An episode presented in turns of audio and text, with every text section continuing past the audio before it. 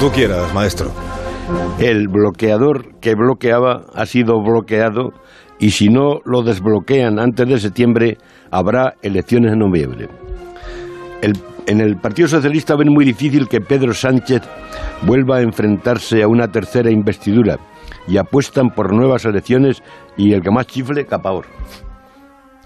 Lo que nadie sabe es quién se comerá el turrón en Moncloa. Pedro Sánchez está tan crecido que cree que será él. Desde Moncloa filtran que la investidura ha sido un jaque mate a Pablo Iglesias y que habrá a la larga un gobierno monocolor. Pero no lo tienen tan claro los augures. Pedro Sánchez se presentó solo con el apoyo de anchoas y de berberechos y le, y le han echado dos maldiciones gitanas.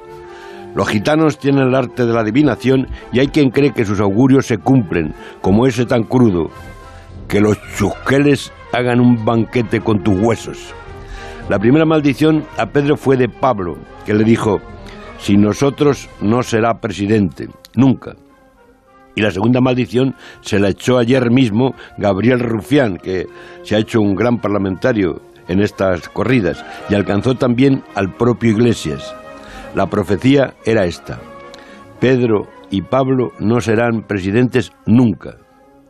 Miren, miren ustedes a la derecha cómo están encantados. Pedro Sánchez ha ido de sobrado. Exigió la abstención a la derecha y a la izquierda, después de decirles que si no le apoyaban eran antidemócratas y que votarían con vos. Ha humillado a los que le llevaron triunfalmente a la Moncloa con la moción de censura y después le han ayudado a ganar elecciones.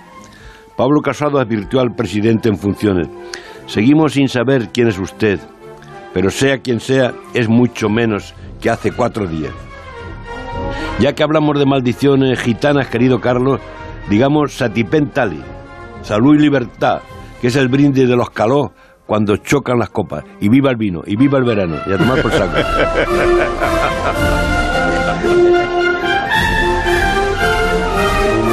Vivan las vacaciones. llévate revólver, llévate revólver. ¿eh? Te espero aquí a la vuelta en septiembre, Raúl del Pozo, que lo Me contratas como. En septiembre se contrata a los pastores y a los tertulianos. Sí, pues para septiembre te contrato, como lo que tú prefieras, como tertuliano o como pastor. Hasta luego, Raúl. Son y 20 las 8, son las 7 y 20 minutos en Canarias. Esto es Onda Cero.